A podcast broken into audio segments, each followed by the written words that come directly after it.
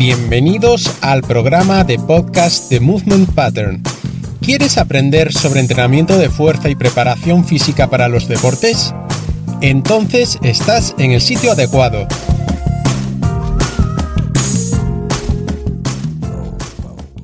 Las diferentes fases de la carrera de 100 metros lisos. Los 100 metros lisos es la prueba más popular del atletismo y para tener éxito en ella, aparte de disponer de una técnica de sprint muy depurada y grandes niveles de explosividad, es preciso comprender cómo es la evolución de la carrera durante todo su transcurso. Todo ello está condicionado porque es una prueba en la que el sistema metabólico que predomina principalmente es el anaeróbico aláctico. En este metabolismo, el ATP molécula necesaria para la contracción muscular de las fibras blancas o rápidas, se consigue de inmediato sin pasar por procesos intermedios, ya que se sintetiza al instante a partir de los fosfatos que se encuentran almacenados en las reservas de creatina del músculo en forma de fosfocreatina. Obviamente hay un límite de efectividad en el funcionamiento de este sistema metabólico y llegará un momento en que todas estas reservas de fosfato que contiene la creatina se agoten, lo cual sucede a cabo de unos 8 a 10 segundos después de estar realizando una actividad física a máxima intensidad y en el caso de los velocistas de élite, este tiempo permite correr toda la distancia de 100 metros o muy buena parte de ella sacando partido de la obtención de ATP de una manera instantánea. De esta manera, al correr los 100 metros lisos podemos distinguir las siguientes fases. Fase 1. Velocidad de reacción. Es la única fase que depende en su totalidad del sistema nervioso y se corresponde con la salida de tacos tras el disparo de salida consiste en la velocidad de transmisión de las señales nerviosas tras reaccionar ante un estímulo sonoro, es decir, el disparo que indica la señal de salida, con el objetivo de activar la musculatura que se demanda para que el cuerpo se ponga en locomoción. Esta transmisión nerviosa ocurre en dos sentidos.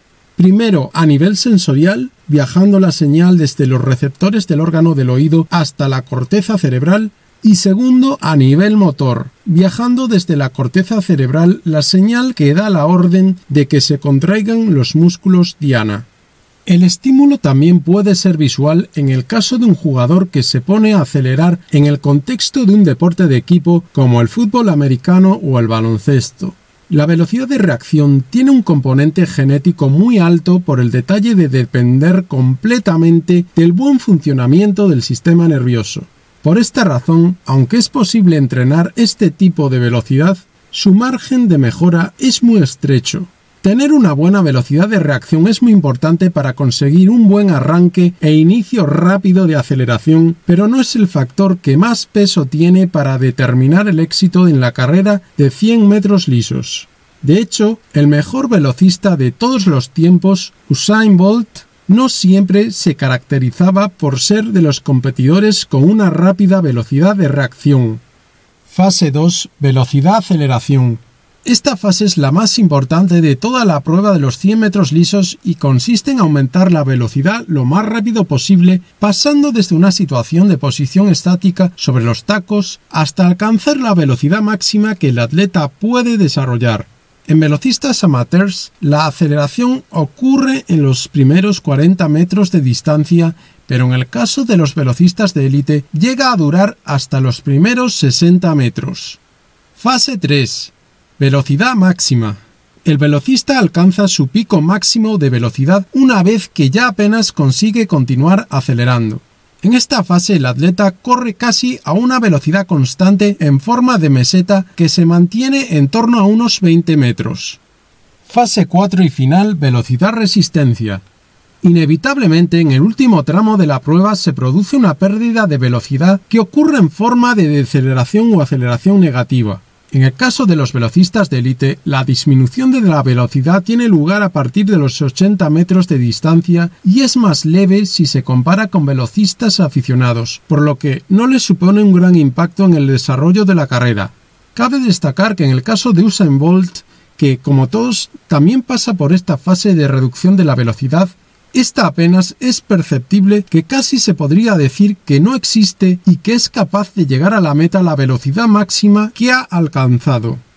En el caso de las pruebas de velocidad de 200 y 400 metros lisos, es posible añadir una quinta fase que es la de resistencia a la velocidad. Esta se da tras pasar los 100 primeros metros de distancia y se caracteriza porque el sistema metabólico energético que ahora predomina pasa a ser el anaeróbico láctico o glucólisis anaeróbica como consecuencia de haberse agotado todos los fosfatos almacenados en la creatina. En este tipo de vía metabólica se sintetizan dos moléculas de ATP y se genera lactato como producto de desecho. La síntesis de ATP ocurre tras una serie de reacciones intermedias, por lo que convierte a la glucólisis anaeróbica en una ruta metabólica más lenta, pero no tanto como el caso de la glucólisis aeróbica. A partir de este análisis sobre todas las fases de las que se caracteriza la evolución de la carrera en los 100 metros lisos, se puede sacar como principal conclusión que lo que interesa es maximizar lo máximo posible la fase de velocidad-aceleración y minimizar lo máximo posible la fase de velocidad-resistencia. Es así como un velocista conseguirá rendir con la máxima eficacia en toda la carrera, y es así como sucede en el caso de los velocistas de élite. Correr a máxima velocidad no es algo que solo ocurre en el atletismo. En muchos deportes de equipo también los deportistas tienen que poner en marcha esta habilidad como consecuencia de las exigencias de las diferentes situaciones de juego. La principal diferencia con respecto a la carrera de 100 metros lisos es que, aparte de que el inicio del arranque ocurre en posición de pie y la trayectoria no siempre es lineal, no se dan todas las fases descritas anteriormente.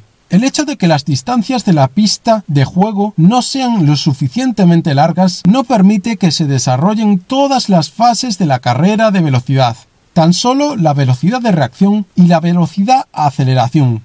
Por eso, los practicantes de estos deportes deben centrarse en entrenar más la capacidad de acelerar y no la velocidad máxima, porque esta última nunca va a tener lugar en la competición.